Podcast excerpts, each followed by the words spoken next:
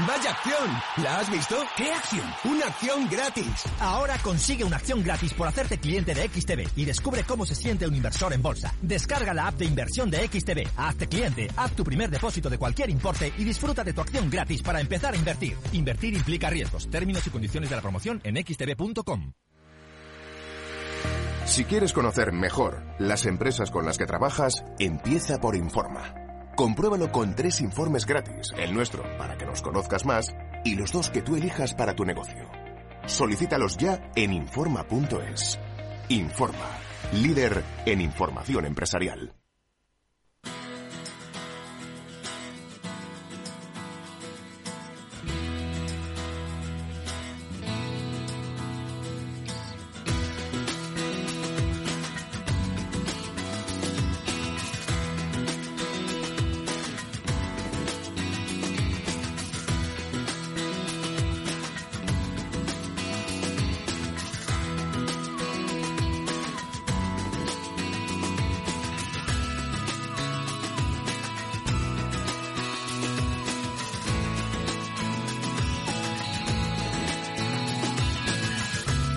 Después del trabajo, After Work, con Eduardo Castillo, Capital Radio.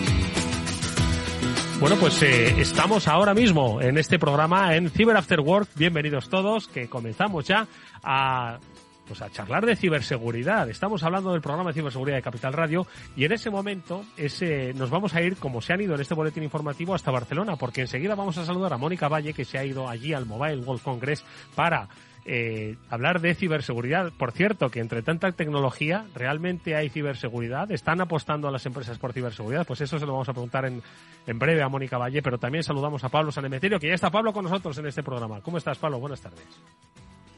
Muy bien, Eduardo, buenas tardes. Eh, como siempre, un lunes más dispuestos a hablar de ciberseguridad, que es lo que más nos importa en este mundo. En este mundo, y es de lo que más importa a las compañías tecnológicas que están en el Mobile World Congress, pues le preguntamos a Mónica Valle que se ha ido para allá y está, pues eso, tanteando si realmente es más importante la usabilidad o la seguridad. Mónica Valle, muy buenas tardes, ¿cómo estás? ¿No te escuchamos, Mónica?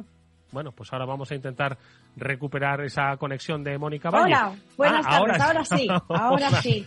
Es que mía. tanta tecnología, tantos móviles y Suele luego pasar, fíjate. suele pasar, suele pasar. Bueno, Moni, estás en Barcelona Sí, Mobile sí, World sí. Congress que ya el año pasado yo creo que recuperó un poco, bueno, poco descafeinado, ¿no? Su, su cita anual que se vio interrumpida por la pandemia y hoy pues yo Sí. creo que está pues a pleno rendimiento, ¿no? Y se nota este pleno rendimiento o no?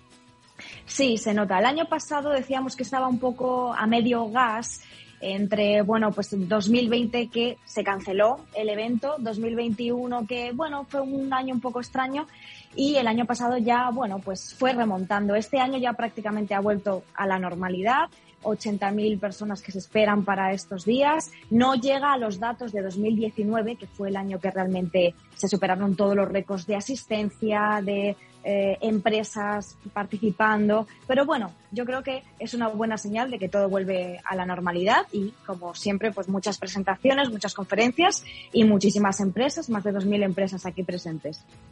Muchas empresas hablando de tecnología, hablando de eh, conectividad, hablando por supuesto de políticas sobre telecomunicaciones y yo no sé si se habla mucho de ciberseguridad. Mónica, ¿qué has percibido un poco en este ambiente? A ver. Sí se ha hablado, sí se ha hablado. Es verdad que no es el tema principal, no es ningún tema que traigan ninguna empresa en concreto, excepto, bueno, pues empresas y fabricantes que eh, vienen de ciberseguridad. Por ejemplo, hoy he estado hablando con, con ESET, con Josep Albors, a quien eh, bien conocéis, amigo del programa, y me estaba diciendo que, que, bueno, que la ciberseguridad al fin y al cabo, como es algo transversal a la tecnología y por supuesto a la tecnología móvil y a todo lo que se está presentando en este congreso, el 5G ha estado muy presente, por supuesto todas las telecomunicaciones y todas las novedades que vienen aparejadas con ellos, pues bueno, la ciberseguridad, la protección de esas redes, la protección de todos los datos que van en esas tecnologías, pues es muy importante y bueno, es un tema secundario que está, que está ahí, no se habla mucho de él como tal, pero sí que está presente. Hmm. Pablo, que no sé si has oído tú, has leído algo del mobile, eh, pero es decir, está presente, pero no sigue siendo, no, es, sigue siendo pues un poco secundario, ¿no? El tema de la de la seguridad. Sigue siendo como, a veces me da la sensación de que es un poco estorbo, ¿eh? A la hora de hablar de tecnología. Da la sensación de que es como el, el primo, el, el primo que nadie quiere llamar a las fiestas, ¿no? Por si acaso fastidia la fiesta, ¿no? Como el cuñado que viene a recordarte las, las cosas feas, ¿no? Algo así, algo así. Es el cuñadismo en modo ciberseguridad, ¿no? No, pero sí, a ver, es, en, en, cierta forma siempre acaba pasando lo mismo. Es primero se va dando una pequeña revolución tecnológica, se va trabajando en crear esa solución o ese elemento tecnológico que sea algo disruptivo y cuando por fin ha conseguido disrumpir o ha conseguido hacerse eh, algo imprescindible o algo que, que está bastante en el en el mercado es cuando la gente se empieza a preocupar por la parte de ciberseguridad, de la privacidad de los datos, de todo este tipo de cosas.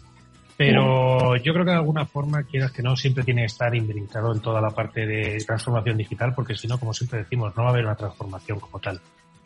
Moni. Efectivamente, sí, al final la ciberseguridad, como siempre decimos, tiene que estar en la base de todo el desarrollo.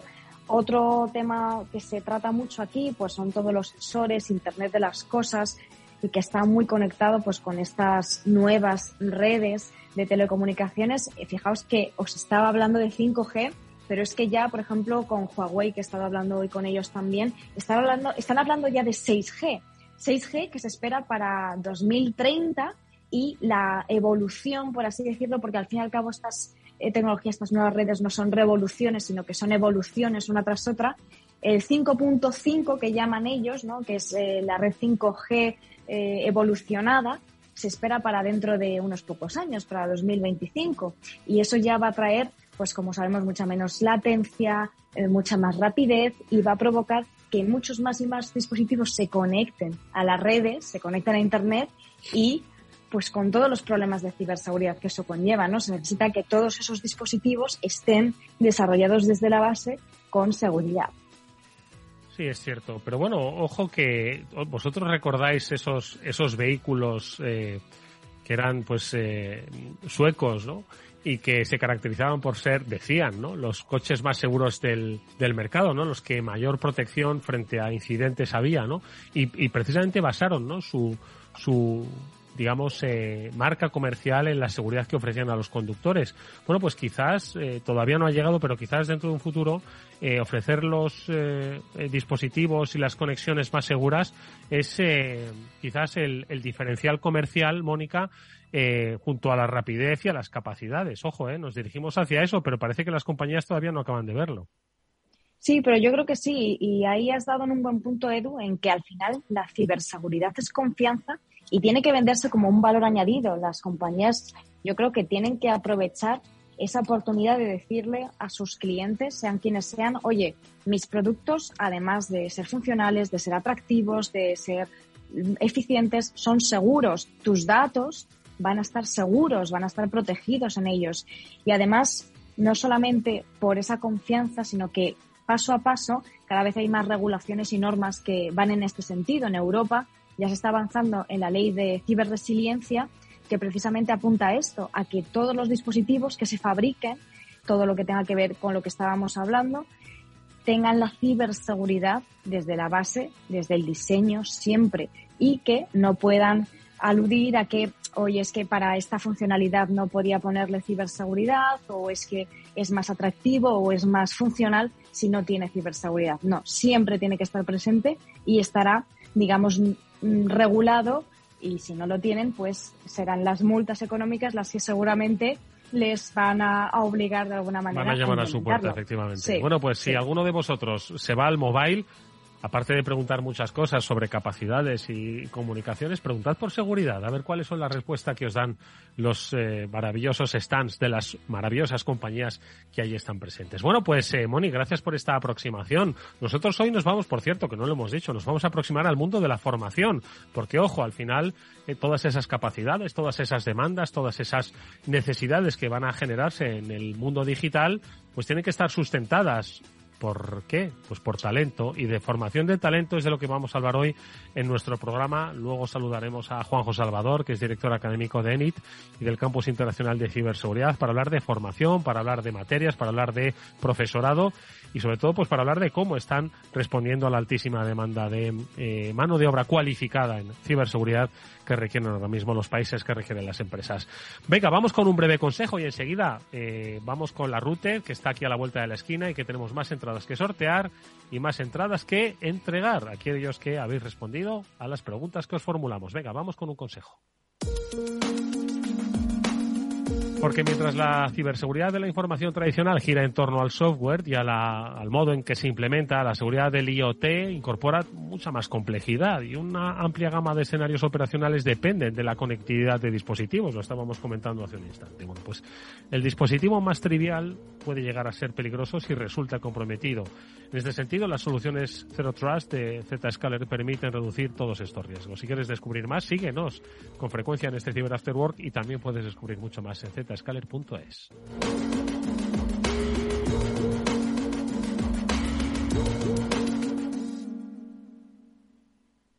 Eduardo Castillo en Capital Radio, After Work.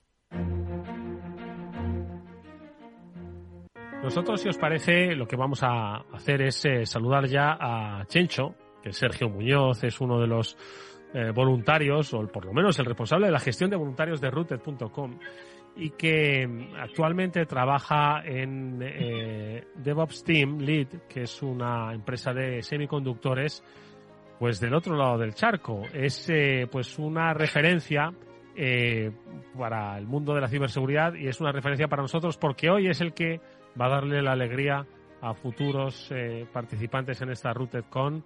Chencho, ¿cómo estás? Buenas tardes, bienvenido. Hola, muy buenas, Edu. ¿Qué tal? ¿Cómo estáis? Pues un placer saludarte y sobre todo que nos vayas a formular la pregunta que va a dar paso a unas nuevas entradas que se van a llevar nuestros oyentes. Pero antes, Chencho, preguntarle a Pablo Sanemeterio si tenemos ganadores de la, de la semana pasada, del sorteo de la semana pasada. Claro que sí, tenemos, tenemos ganadores, tenemos cuatro ganadores de entradas que acertaron la respuesta correcta de a quién había sido el, cuál era el nick de la persona que ganó el concurso de la Hacker Night el año pasado. ¿Y cuál fue ese nick, Pablo? Sorpréndenos. Z3 root, pero el root es R00T, o sea, un nombre muy, muy tecnológico. Y estaba, estaba en el hilo de Twitter de Yogosa, que es el partner con el que se hace el programa de Bupanti esta noche, esta Hacker Night, que se hace los viernes, el viernes al sábado en RootedCon y pues cuatro de nuestros oyentes han sido agraciados con esa entrada para RootedCon. Cuatro de nuestros oyentes, Pablo, que además tienen un nick pues casi que parecido al que daba, daba a la respuesta, ¿no? sí, casi casi. Bueno, tenemos algunos que son más, más normalitos, como es el caso de, de Kevin o como, como es el caso de José Francisco, pero tenemos a nuestro amigo Nectux que vuelve a, a tener entrada y a Sweet Codez, que evidentemente pues, es un nombre preparado un poquito para, para que nos, nos, pensemos sobre todo en esas transacciones bancarias. Bueno, pues a Sweet y a Nectus, pero también a, a eh, José Francisco y a... ¿Quién era? El, el, Kevin. Kevin. Pues oye, enhorabuena y gracias sobre todo por seguir este programa, ojo, ¿eh? No solo ya por haber eh, acertado esa respuesta, que hoy va a ser igual de extremadamente difícil, la que nos va a plantear Chencho, porque es a propósito del mundo del voluntariado. Pero Chencho, yo no sabía que había voluntarios en esto de la RUTED. ¿Y, ¿Y para qué sirven? Bueno, ¿para qué sirven? ¿Para qué están los voluntarios? Siempre sirven, siempre toda ayuda es poca, ¿no? Pero en este sentido, cuéntanos un poco el rol del voluntario en una cita como esta. Pues sí, como, como bien dices, la verdad que, que son una parte muy importante de, del evento. Eh, piensa que somos solamente seis personas, en, en la organización somos siete, pero solamente estamos seis personas durante el evento allí y necesitamos todas las manos posibles para poder, para poder realizarlo con la calidad que, queremos y, siempre tener, tiramos de, voluntarios, que gente que, nos ayuda, que nos quiere mucho y, que aporta un valor eh, casi incalculable a la hora de, gestionar el evento y hacer todas, eh, bueno, todas esas tareas que, parecen invisibles, que parece que nadie hace. Eh, ese colocar conchas y zumos para que la gente tenga, pues bueno, un, un habituallamiento entre, entre charlas.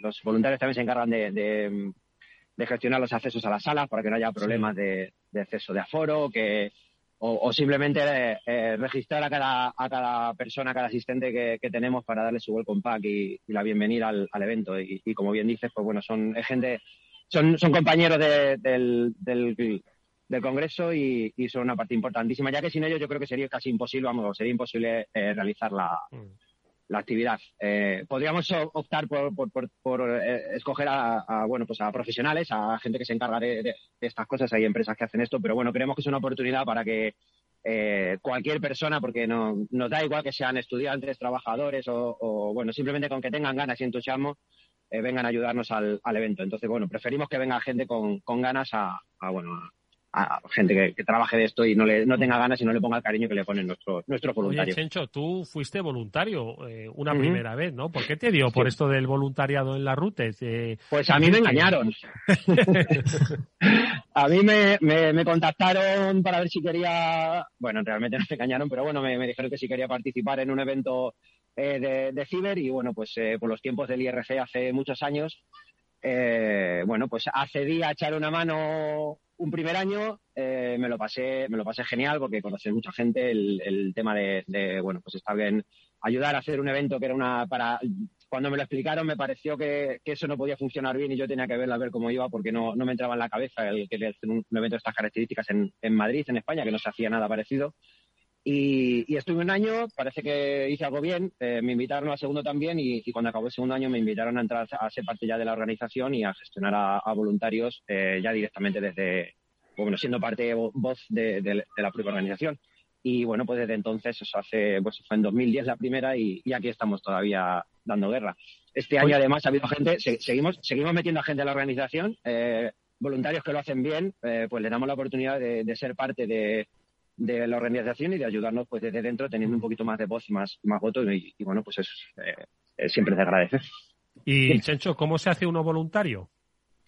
Pues en el nosotros tenemos un panel, cuando en el mismo panel en el que te registras en, eh, para, para eh, conseguir una entrada, para comprar una entrada o para, o para apuntarte a, un, a una formación, pues hay uno, una de las, de las opciones que tenemos es la de ayudarnos como ayudarnos siendo voluntario. Entonces, eh, postulas a voluntariado, te tienes que escribir unas cuantas eh, cositas o unas cuantas líneas sobre ti o por qué quieres que te, que te escojamos y bueno, pues en, una tarea de selección que este año ha sido bastante dura porque nos hemos juntado más de 80, se han juntado más de 80 eh, peticiones de voluntariado en, para, el, para el evento y bueno, pues eh, hemos seleccionado 20 que estamos ya empezando a mandar las notificaciones a la gente pero tenemos eso, una, hay un formulario en el propio, en el propio panel de, control de router y, bueno, desde ahí eh, la gente puede, puede intentarlo. Este año ya, como digo, hemos tenido una avalancha de, de, peticiones. Otros años, sí, yo recuerdo los primeros años era muy duro porque la gente no sabía casi ni lo que era router, no había,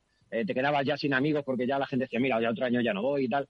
Y, este año pues estamos súper contentos, pues llevamos ya, este año pues, llevamos dos o tres años ya con, muchísima, muchísima gente que quiere ser eh, partícipe del evento, verlo desde dentro y, disfrutar y bueno, también tiene las ventajas que, puede, siendo voluntario en Rutes, pues eh, le llegan ofertas de trabajo antes, eh, tiene la posibilidad de hacer networking con gente que de otra manera pues no podrías estar. Mm. bueno, pues, tiene ciertas ventajas, aparte de ver el evento desde dentro, que siempre, siempre es divertido y interesante.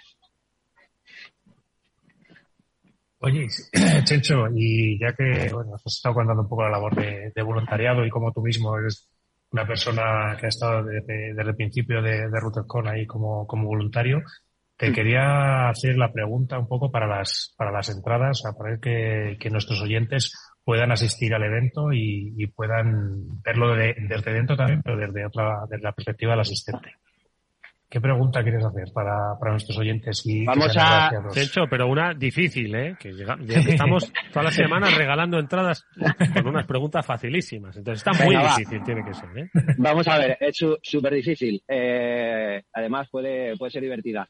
En, el, en alguna parte del, del, formulario de voluntario eh, estamos, tenemos un, un, easter egg, tenemos ahí un, huevo de Pascua eh, con una nos tienen que decir los, el que quiera asistir y que, que quiera tener una entrada, eh, que el huevo de Pascua que dice que, eh, sobre qué canción eh, o qué canción está referida en ese huevo de Pascua, canción y, cantante de, de, que bueno que aparece en alguna parte del formulario de, de voluntario de, de Vale, o sea que en el formulario. Si además la tararea, si además la tararea, yo le regalo otra entrada. Ah, ya sabéis que nos podéis entonces enviar un audio. Ojo, bueno, claro.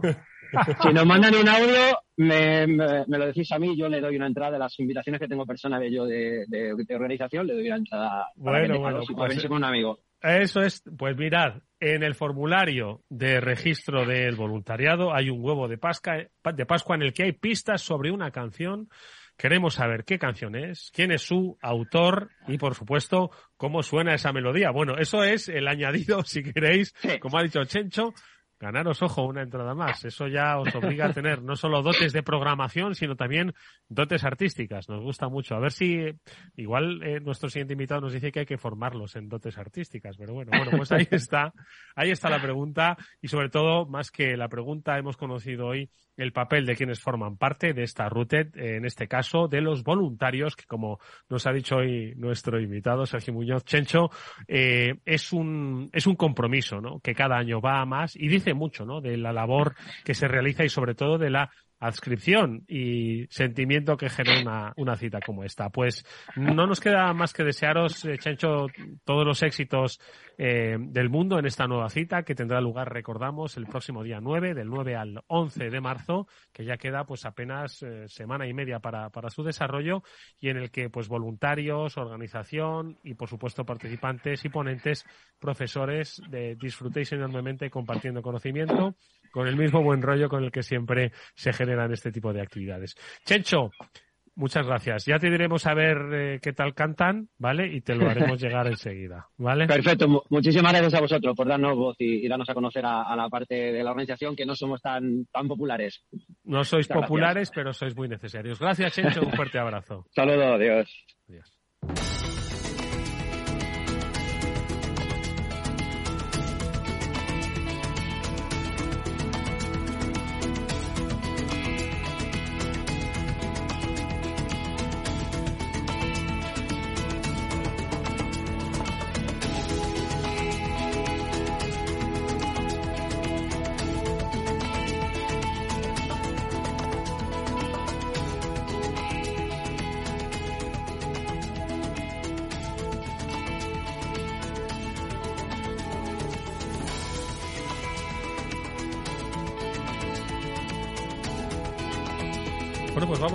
De noticias eh, breves antes de saludar a nuestro invitado y es que pues eh, antes estábamos hablando de pues las eh, multas ¿no? que te pueden caer si no tienes la, la, una determinada protección ¿no? sobre los datos que manejas pero esas multas a veces se convierten en no solo en, en penalizaciones sino sobre todo en por lo menos el pago a rescates que debes hacer si es que quieres volver a tu, a tu operatividad. Lo digo porque creo que le está pasando al, a lo que es el equivalente de correos en el Reino Unido y es que le están pidiendo un nuevo rescate por una filtración de datos. Mónica, lo destacáis en BitLife Media y es que las filtraciones de datos, los accesos eh, no permitidos siguen estando pues en primera línea de, de ataque, ¿no?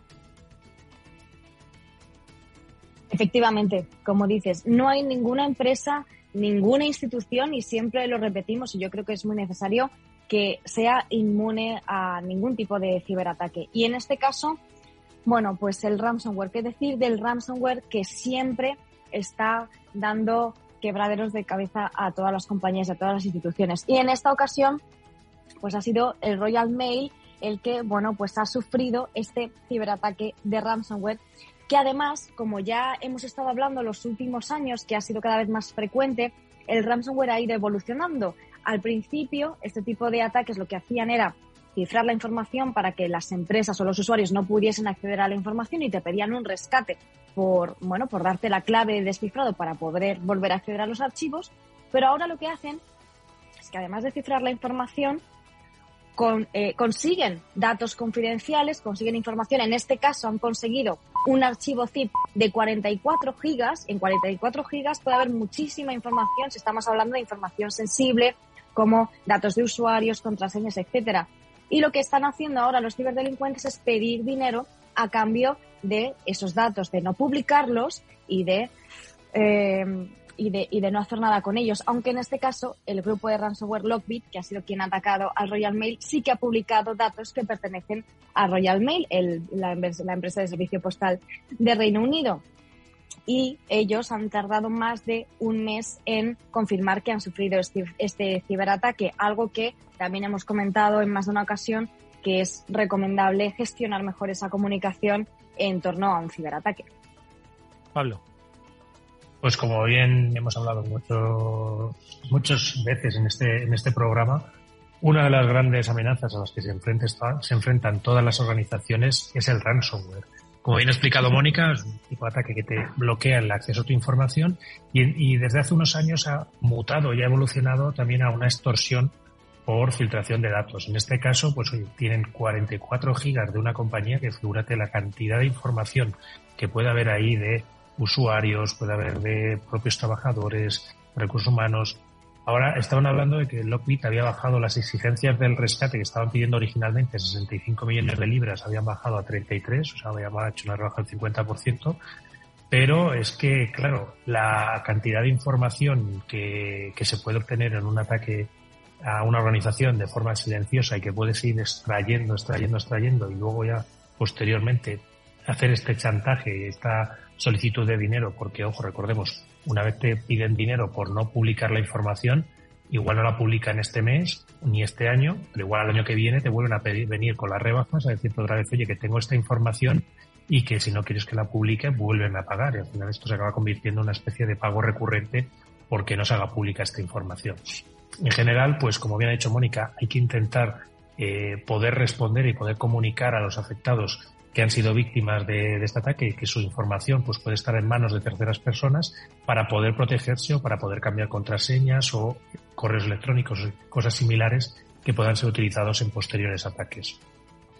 Bueno, pues hay también otra forma de, conseguir dinero con el mundo de la ciberseguridad, pero en este caso eh, son las recompensas a los especialistas en detectar vulnerabilidades y, fallos de compañías. Y en este caso tenemos un registro, Mónica, de Google, porque ha llegado a pagar hasta 12 millones de dólares en los programas de recompensa que tiene por errores. Estamos hablando del Bug Bounty.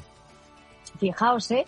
12 millones de dólares que bueno, han batido su propio récord porque Google es una de las compañías que más invierte en este tipo de programas de bug bounty que básicamente en lo que consisten es que pagan a, hackers de los buenos, que los hackers son los buenos, como ya sabemos, para que encuentren vulnerabilidades, para que encuentren fallos de seguridad. Y han encontrado estos 12 millones de dólares, han pagado por casi 3.000 vulnerabilidades descubiertas tanto en productos de Google, en soluciones, en servicios de la compañía y normalmente pueden pagar, para hacernos una idea, 10.000 dólares por una de estas vulnerabilidades, pero cuando se trata de fallos realmente gordos que a ellos les puede afectar en sistemas críticos, pueden llegar a pagar hasta un millón de dólares por esa vulnerabilidad que han encontrado. Por eso sí que hay cada vez más eh, expertos en ciberseguridad y hackers que se dedican a, bueno, encontrar este tipo de vulnerabilidades, a trabajar en estos programas de bug bounty, que no es nada sencillo. Realmente hay que tener muchísimos conocimientos y dedicarle muchas horas para encontrar este tipo de fallos. Efectivamente, efectivamente que esto no es dar con una tecla casual ni es fruto del azar, sino es de un trabajo intenso y basado en el conocimiento, en la experiencia y en, y en la práctica, Pablo. Exacto, porque es que a día de hoy conseguir algunas explotaciones de código o conseguir ejecuciones remotas de código no es cuestión de encontrar un único fallo. Para que te hagas una idea, el, mayor pago que ha hecho Google asciende a un poquito más de 600 mil dólares y es el resultado de encadenar cinco vulnerabilidades para lograr ese, esa explotación remota.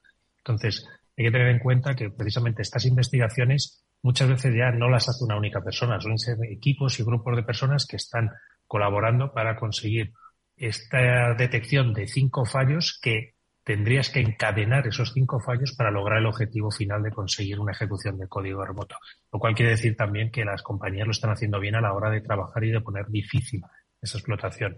Pero que aún, siendo difícil, todavía hay resquicios por los cuales se logran y, ojo, como esa, el, gran mérito que tienen, la gran cantidad de dinero que se paga por estos descubrimientos. Bueno, pues para llegar a cobrar esto, hay que saber mucho y para saber mucho hay que estudiar y para estudiar hay que ir con los mejores y con los mejores vamos a hablar nosotros porque enseguida vamos a saludar a nuestro invitado, a eh, Juanjo Salvador de la escuela ENIT eh, para pues saber cómo están formando a los futuros especialistas en ciberseguridad. Antes vamos con un consejo. Si inviertes en bolsa, esto te interesa. XTB tiene la mejor tarifa del mercado para comprar y vender acciones y ETFs. No pagues comisiones hasta 100.000 euros al mes. Si inviertes en bolsa o quieres empezar, más sencillo imposible. Entras en xtb.com, abres una cuenta online y en menos de 5 minutos compra y vende acciones sin comisiones con atención al cliente las 24 horas del día. ¿A qué estás esperando? Ya son más de 660.000 clientes los que confían en xtb.es, un broker con muchas posibilidades. A partir de 100.000 euros al mes, la comisión es del 0,2% mínimo 10 euros invertir implica riesgos.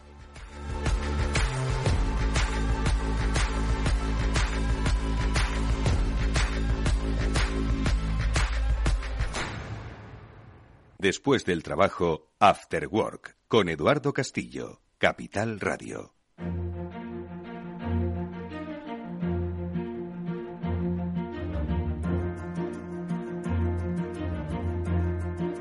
Hablar de la formación, decía que íbamos a hablar de cómo se forman los futuros profesionales en ciberseguridad y para eso, Pablo, nos vamos a ir a la escuela ENIT eh, y al Campus Internacional de Ciberseguridad. Cuéntanos un poco, Pablo, ponnos en la pista. Bueno, pues es una organización, un campus con la cual yo tengo la suerte de poder colaborar desde hace algún tiempo y en la cual, pues oye, eh, se forman a trabajadores, en, a gente que esté interesada en, trabajar en el mundo de la ciberseguridad. Eh, llevamos más de 10 ediciones de, la edición del campus de ciberseguridad, del, módulo de ciberseguridad, y tiene varios, varios másteres. Ya tiene un máster inicial de ciberseguridad, pero tiene otros ya de especialización y similar, en las que seguro Juanjo nos va a ir nos va a ir contando un poquito más qué es lo que se hace y ya te digo, tengo la suerte de poder colaborar con ellos desde hace algún tiempo y es un, una inversión que yo siempre digo que todo el dinero que se invierte en formación te revierte con, con mucho, luego te vuelve con mucho en, en trabajo, en salarios, en oportunidades laborales y en, mucha, y sobre todo en, en, mucho conocimiento, que es lo que se necesita para trabajar en, en ciberseguridad. Bueno, pues vamos a pedirle a Juanjo Salvador, que es el director académico de ENIT y del Campus Internacional de Ciberseguridad, que nos cuente a quién están formando y en qué les están formando. Juanjo, ¿qué tal? Buenas tardes, bienvenido. Hola, buenas tardes a todos, ¿qué tal estáis? Un placer escucharte. Juanjo, oye, cuéntanos, ENIT, eh, Innovate eh, Business School, estáis formando, entiendo que a especialistas en muchas disciplinas de la tecnología y del mundo digital, pero de la ciberseguridad. ¿Desde cuándo lleváis formándoles y sobre todo, eh, eh, ¿qué respuesta estáis tratando de cubrir? Antes decíamos al principio del programa que este es uno de los grandes retos de nuestro tiempo, es el de dotar de eh, profesionales especializados en ciber. Nos estamos pegando por ellos y no damos abasto, ¿no? Por las necesidades. Entonces, cuéntanos un poquito dónde se sitúa ENIT. Pues mira, ENIT es eh, la escuela que aglutina todos nuestros campus tecnológicos, desde el de ciberseguridad, pasando por el Big Data, blockchain, agricultura 4.0, robótica, etcétera, etcétera. Somos una escuela de formación de posgrado, fundamentalmente. Todas nuestras formaciones son o expertos universitarios o, o másteres universitarios y en concreto, pues eh, el campus internacional de ciberseguridad surge, pues eso, como un área de formación online en el que en un primer momento, pues buscamos una formación quizás más generalista, más eh, eh, enfocada, que el alumno pues tenga una visión de 360 grados de lo que es el, el, el, mundo de la ciberseguridad.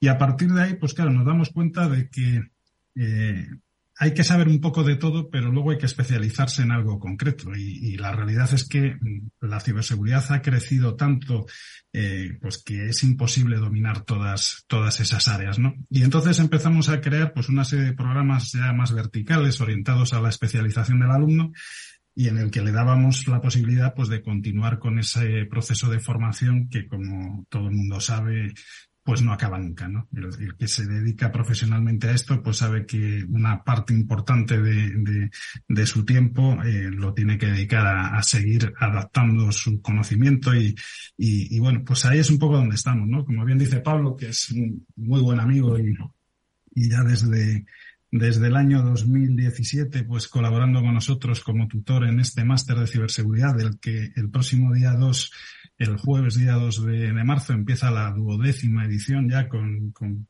600 alumnos formados hasta la fecha pues eh, bueno, luego ahí pues eh, eh, nos acompaña también pues o bien tutorizando o bien impartiendo algunas sesiones de masterclass en, otros másteres. Y claro, luego la, la, cuestión un poco es hacia dónde va la, la, formación en ciberseguridad, ¿no? Porque lo que hasta hace no muchos años pues era una disciplina como muy concentrada en la que iba a decir casi que todo valía, ¿no? Y todo entraba allí, pues, pues se ha, se ha ido diversificando de, de, una forma increíble, ¿no? Hasta el punto de que hay disciplinas que antes se formaban parte de la ciberseguridad y hoy día pues tienen entidad propia, ¿no? Como puede ser pues la ciberinteligencia, yo creo que es el, caso más, más eh, disruptivo en ese sentido, ¿no? Es decir, ahora mismo tiene casi tanto o más peso en la formación en ciberinteligencia por, por la necesidad de formar a este tipo de analistas que, la propia ciberseguridad, ¿no? Y, luego, pues otras áreas también importantes de crecimiento en, en, la formación de ciberseguridad, pues sobre todo la parte de seguridad ofensiva o la seguridad hacia los red team y los blue team, por, un poco pues por lo, lo divertido que es romper cosas, ¿no? Es es más entretenido que, que defenderla y, y, mm. proteger las, las infraestructuras. Y luego también eh, todo lo que tiene que ver con el, el DevSecOps, el, la integración de, de la seguridad desde las fases iniciales de diseño, pues también está ganando mucho, mucho peso. Son, son formaciones en las que vamos detectando cada vez más demanda de, de por un lado, a, a nivel de, de solicitud de información de interesados y por otro lado, pues cuando nosotros preparamos este tipo de formaciones, pues fundamentalmente hablamos con los que realmente saben, ¿no? Que son las, las grandes consultoras tecnológicas para ver cuáles son sus necesidades de, de profesionales en, en, el corto y en el medio plazo, ¿no? Y ellos son un poco los que nos van marcando el camino. Nosotros necesitamos ahora, pues, bueno, pues, eh, por ejemplo, el, el, nuevo metaverso, ¿no? Que, que está ahora eh, dándolo todo, empezando a, a surgir y, y, bueno, pues ahí hay una, una, demanda de profesionales en el corto y medio plazo, pues que, que ahora mismo no está cubierta, ¿no? No está atendida.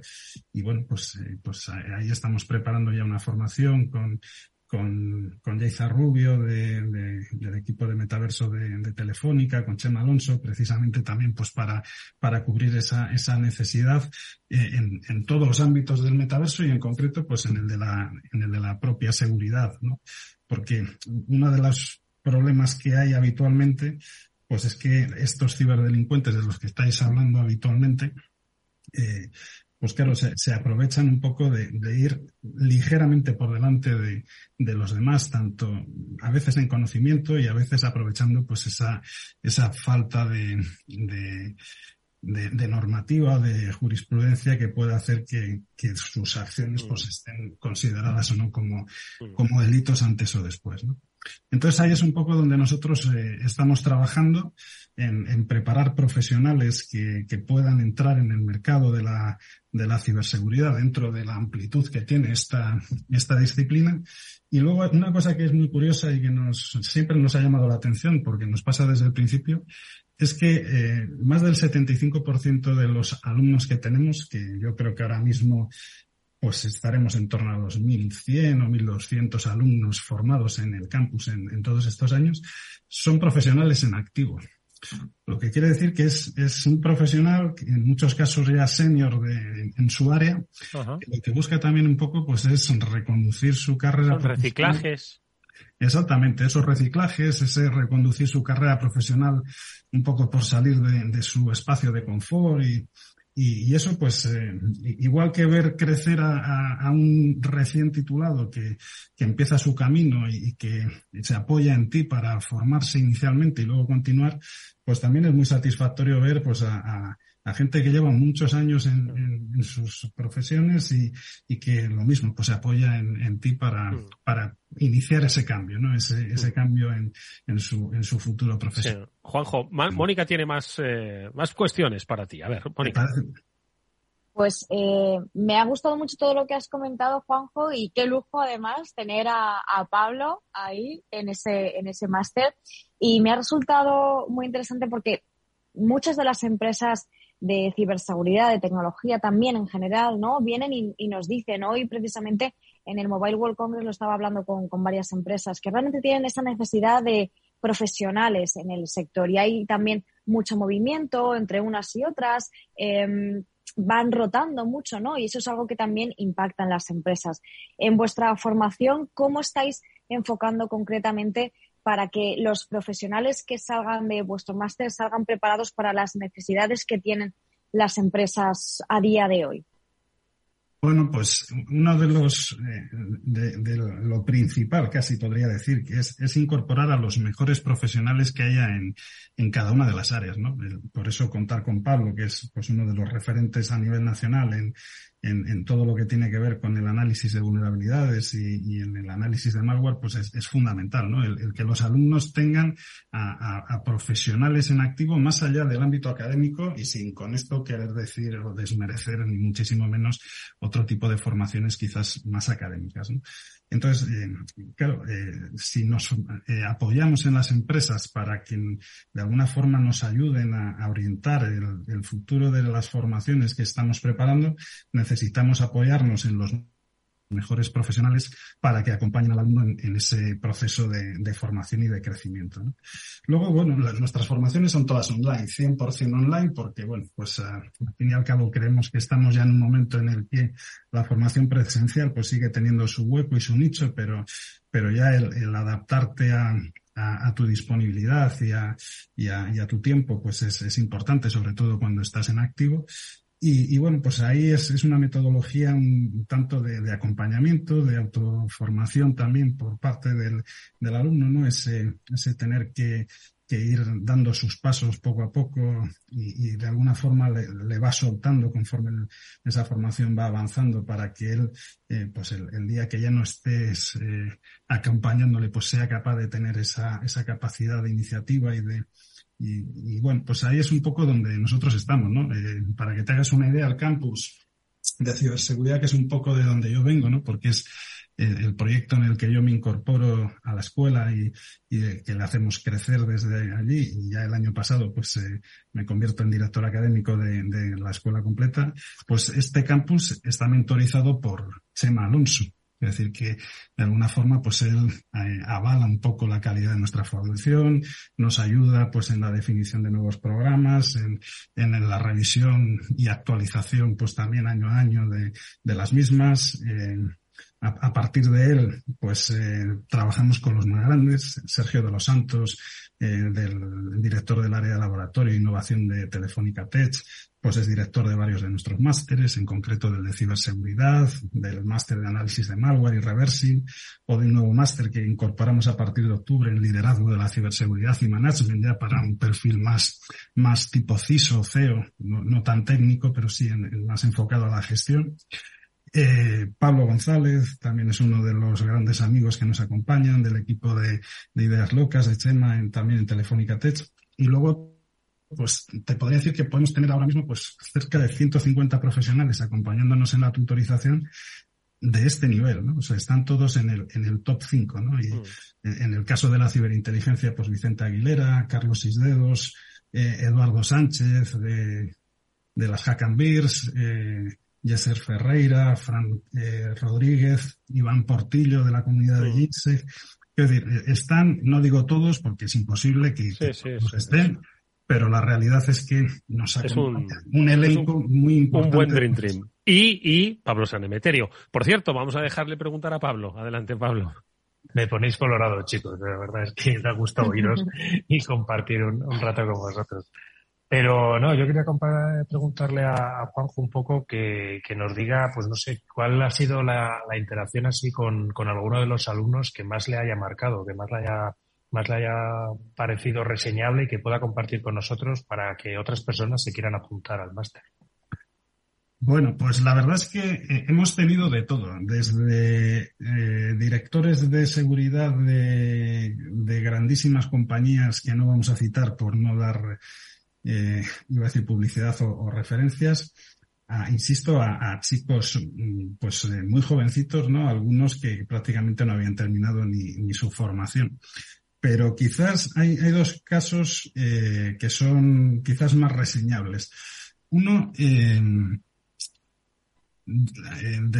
el mundo de la ciberinteligencia eh, tenemos dos eh, exalumnos que han realizado como trabajo de fin de máster eh, dos distribuciones basadas en Linux orientadas al, al OSINT que son referencia en, en, este tipo de distribuciones en, en, castellano, ¿no? Y eso a nosotros pues nos hace mucha ilusión, ¿no? El, el que de alguna forma pues eh, alumnos nuestros y, y, trabajando en trabajos de fin de máster con, con nuestros tutores pues hayan sido capaces de, de desarrollar este tipo de proyectos y ponerles un poco a, disposición de, la comunidad para, para, que puedan seguir avanzando.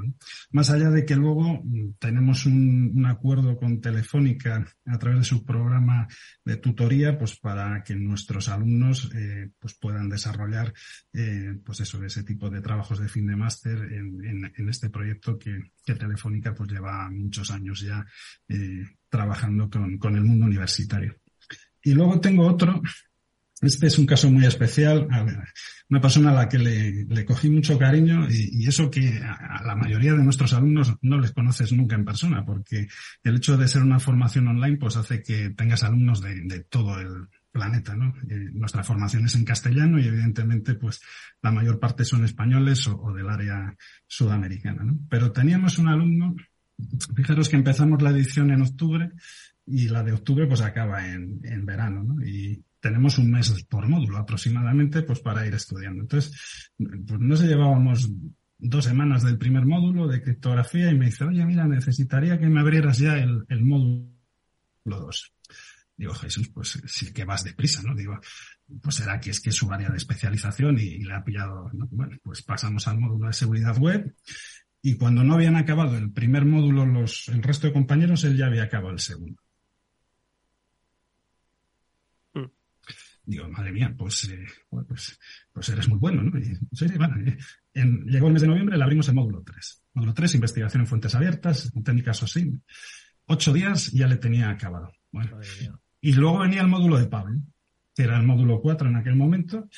Y claro, y le dije, pues es que esto hasta enero no, no hay tutorización y me lo estás pidiendo pues el 25 de, de noviembre, ¿no? ¿no? Y me dice, es que voy a tener mi cuarto hijo ahora y necesito darme prisa para intentar estar un poco liberado cuando llegue el momento. Bueno, bueno, pues lo hablé con Pablo, en aquel momento no hubo problema, se lo abrimos. El caso es que el máster acababa en verano y este hombre en febrero ya le había terminado con una nota de matrícula de honor, con cuatro hijos y siendo uno de los referentes españoles en, en Alemania, en una multinacional alemana que que estaba eh, teletrabajando desde aquí con ellos. Y, es una de esas eh, personas, aparte que luego hemos mantenido la, la relación, la seguimos manteniendo en, virtual, que dices, madre mía, ¿cómo, cómo es posible? ¿no? Era, era un, un, auténtica, un, un, auténtico crack del mundo de la ciberseguridad. ¿Qué os parece, Pablo, Mónica? O sea, eh, esas capacidades, ¿no? Pero bueno, eh, al final es, es un, un, figura, ¿no? Entre entre unos pocos. Yo creo que ahí nos ha, nos ha comentado Juanjo que hay un, tema importante, ¿no? Que es el del reciclaje, porque Juanjo, al final vosotros, bueno, y estáis, eh, por supuesto, pues atendiendo una necesidad, pero hay suficiente capacidad para formar todos los, eh, digamos, todos los perfiles necesarios que mm, de aquí a, yo qué sé, los próximos tres años, me atrevo a decir, va a requerir, pues, tanto el entorno de la seguridad privada como de las instituciones públicas. Pues eh, es muy buena pregunta y, es complicado de contestarla porque la, realidad es que esto va tan deprisa que que de aquí a tres años eh, no sabes muy bien ni lo que va a pasar. Y, os pongo un poco el ejemplo de lo que está pasando ahora pues con el famoso chat, eh, este GPT, ¿no? La, inteligencia artificial que, que, ha llegado, que pues bueno, sabías que estaba ahí, pero pues nadie yo creo que se esperaba que, que fuera a tener esta irrupción en, en, en, el público en general. Y claro, ¿cómo va a influir eso eh, eh, de cara a las, a las capacidades que puede aportar a, a, la ciberseguridad desde el aspecto defensivo, pues, pues parecen evidentes en el corto plazo, ¿no? Pero también parece evidente que los malos pues lo, lo, lo van a utilizar también pues para mejorar sus, sus eh, técnicas de ataque y, desarrollar nuevas, eh, nuevos procesos, etcétera, etcétera. Entonces, claro, ¿qué es lo que pasa? Que en el momento en el que ves esto, pues saltan todas las alarmas, ¿no? Dices, es que a lo mejor ahora mismo, ¿no? Pero en, en, un año, en año y medio, dos años tengo que estar hablando de esto en, en, en mis clases de ciberseguridad porque se habrá incorporado pues de una forma natural al, al, proceso de defensivo y al proceso de, de, ataque de los ciberdelincuentes y, y, no me puedo quedar atrás, ¿no? Igual que os decía antes cuando hablábamos del metaverso, ¿no? Que dices, bueno, pues ¿Cómo es posible que prácticamente estemos en los albores de todo esto y, ya se cometan ciberdelitos en, en, el metaverso? ¿no? Pero si parece increíble. Ya tienes que estar pensando en, preparar pues esa formación y muchas veces el problema es que no tienes a, a los profesionales eh, adecuados para poder impartir esa formación. Es decir, vas, vas quizás por delante de la necesidad. La, ves, la, detectas, la identificas, intentas ver cómo eh, preparar eh, pues esa formación que, atienda a esa necesidad, pero, pero realmente vas quizás tan por delante pues que, es muy complicado encontrar a, a nadie que, que, pueda, que pueda echar una mano a, la hora de elaborar esto. Entonces, eh, pues ahí es un poco donde nos encontramos también a veces ciertos obstáculos, ¿no? Nos ha pasado con el ciberderecho, ¿no? Tenemos un, máster en ciberderecho también desde el año 2017, enfocado especialmente para, para perfiles jurídicos, eh, abogados fundamentalmente, y, y, nos hemos adelantado va varios años, no uno ni dos, nos hemos adelantado varios años a, a, la necesidad real del mercado, ¿no? Y, y bueno, pues ahí nos ha costado eh, el, el, ir afinando esa, esa formación y estás ahora ya en un momento pues en el que el mercado está más consolidado, la necesidad es más evidente, el que el, que el, el jurista entienda el, el sí, ámbito técnico. Son, y los, hay que ir, hay que ir, efectivamente, Juanjo, hay que ir viendo si somos capaces de dar esa cobertura a esa demanda creciente que hay. Lo hacéis vosotros desde la escuela ENIT, el Campus Internacional de Ciberseguridad. Juanjo, te agradecemos mucho que hayas estado con nosotros. Mucha suerte para esas futuras promociones. Ojalá salgan tan brillantes como las anteriores. Y también nos despedimos, no solo de Juanjo, sino de Pablo Sanentero y Mónica Valle, a los que vemos la próxima semana en este Ciber After World. Pablo, Mónica, que nos vamos. Muchísimas gracias, amigos. Disfrutad del mobile, móvil. Gracias a todos. Gracias a todos. Adiós. Hasta la próxima semana. Adiós, amigos. Volvemos mañana nosotros con el After Work aquí en la sintonía de Capital Radio. Cuidaros mucho. Adiós.